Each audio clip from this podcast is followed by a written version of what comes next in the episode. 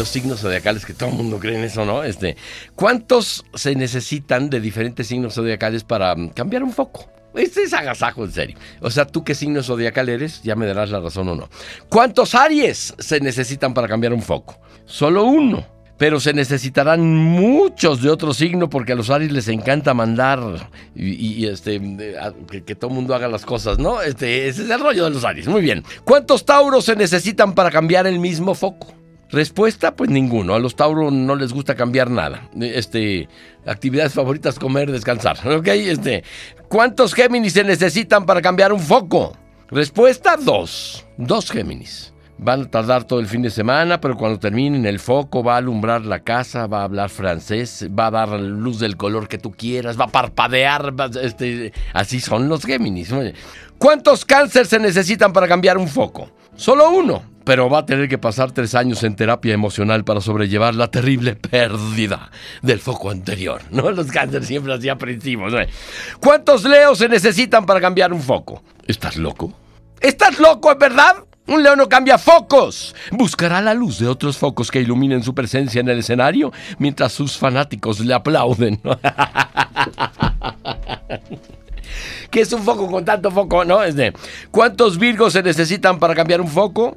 Pues varios, ¿eh? Uno para aflojar el foco. Otro para tomar nota de cuándo se queme el foco. Eh, este, la fecha en que fue comprado el foco.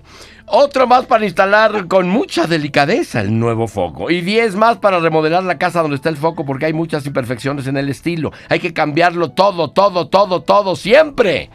Este, los virgos saben de lo que hablo. Y sí. Y sí, ok.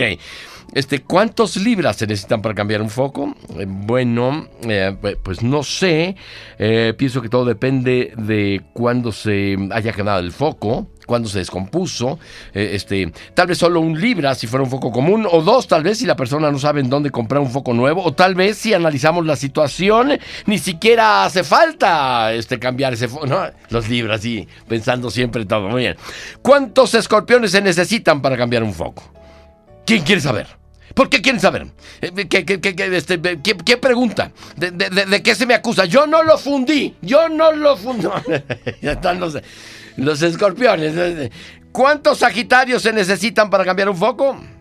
El sol está brillando, la vida es un misterio. Aún no sabemos qué fue primero el huevo o la gallina. Y tú te preocupas por cambiar un estúpido foco. No, este, este, muy bien, los sagitarios. ¿Cuántos capricornios se necesitan para cambiar un foco?